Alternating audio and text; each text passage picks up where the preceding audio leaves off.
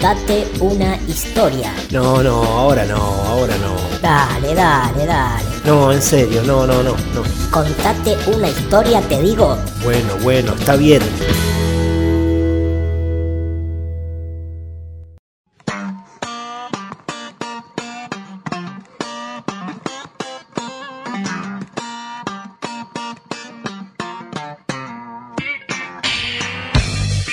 Tarde de cuarentena y estás escuchando la segunda edición del podcast Contate una historia.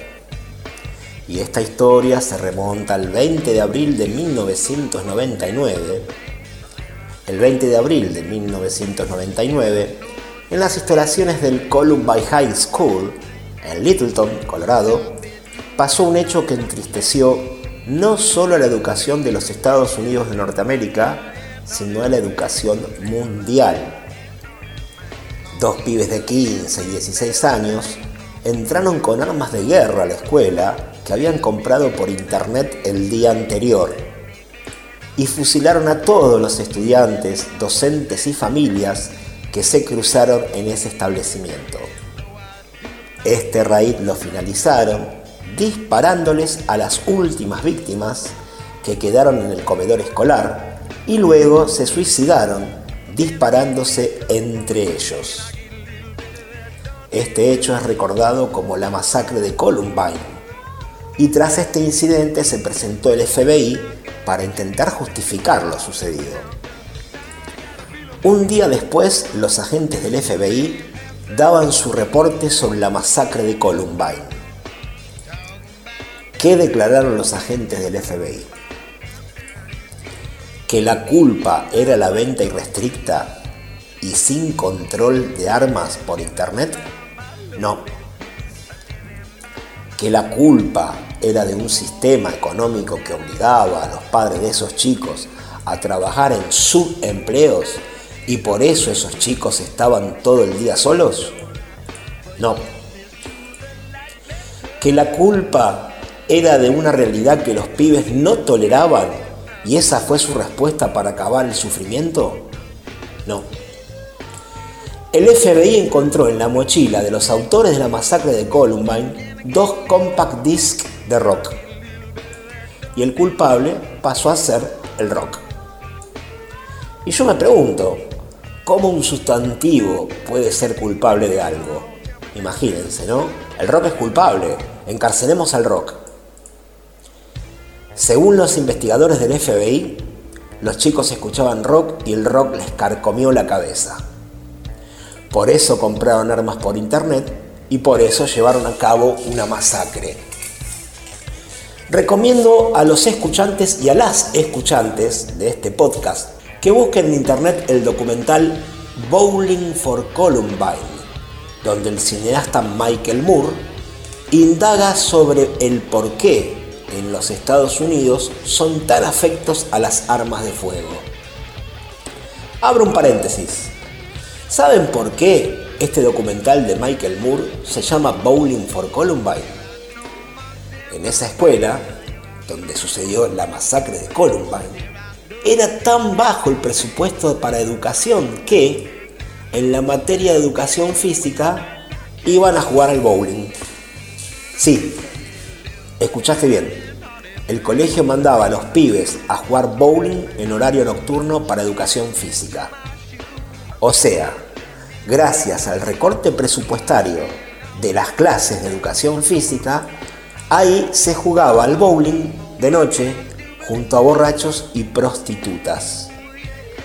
Otra persona que intentó indagar en la masacre de Columbine fue el cineasta holando-norteamericano Gus Van Sant Gus Van Sant hizo una película casi en Dogma 90.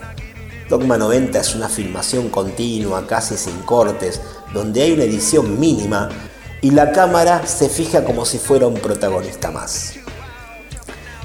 Esta película que Gus Van Sant hizo casi en Dogma 90 se llama Elephant, que, si bien es una ficción, muestra todo el tiempo adolescentes solos y jamás acompañados por un adulto.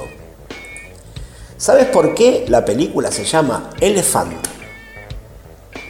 El nombre de la película está basado en una parábola hindú Esta historia hindú cuenta que cuatro ciegos estaban peregrinando entre dos ciudades cuando de pronto este grupo de peregrinos se encontraron con un elefante blanco.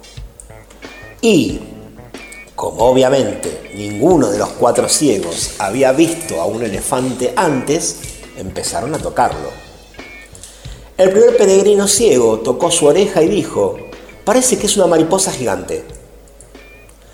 Otro de los peregrinos ciegos tocó su trompa y dijo, parece que es una serpiente.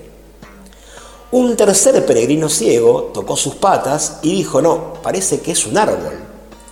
Y el cuarto peregrino ciego tocó uno de sus colmillos y dijo, parece que es una espada muy afilada. La moraleja de la parábola en cuestión es que algunas cosas son tan grandes que tenemos muchos problemas para ver de qué se trata en realidad. Ahí está entonces la descripción de la masacre de Columbine.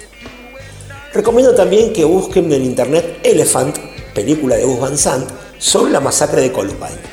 Pero volvamos a la película que recomendé primero, Bowling for Columbine, donde se debate por qué los estadounidenses son tan afectos a las armas de fuego. Cuando el FBI culpó al rock de esta masacre por haber encontrado CDs de rock en las mochilas de los autores de todas estas muertes, Michael Moore, en un momento de este documental, entrevista al rockero que había grabado estos CDs.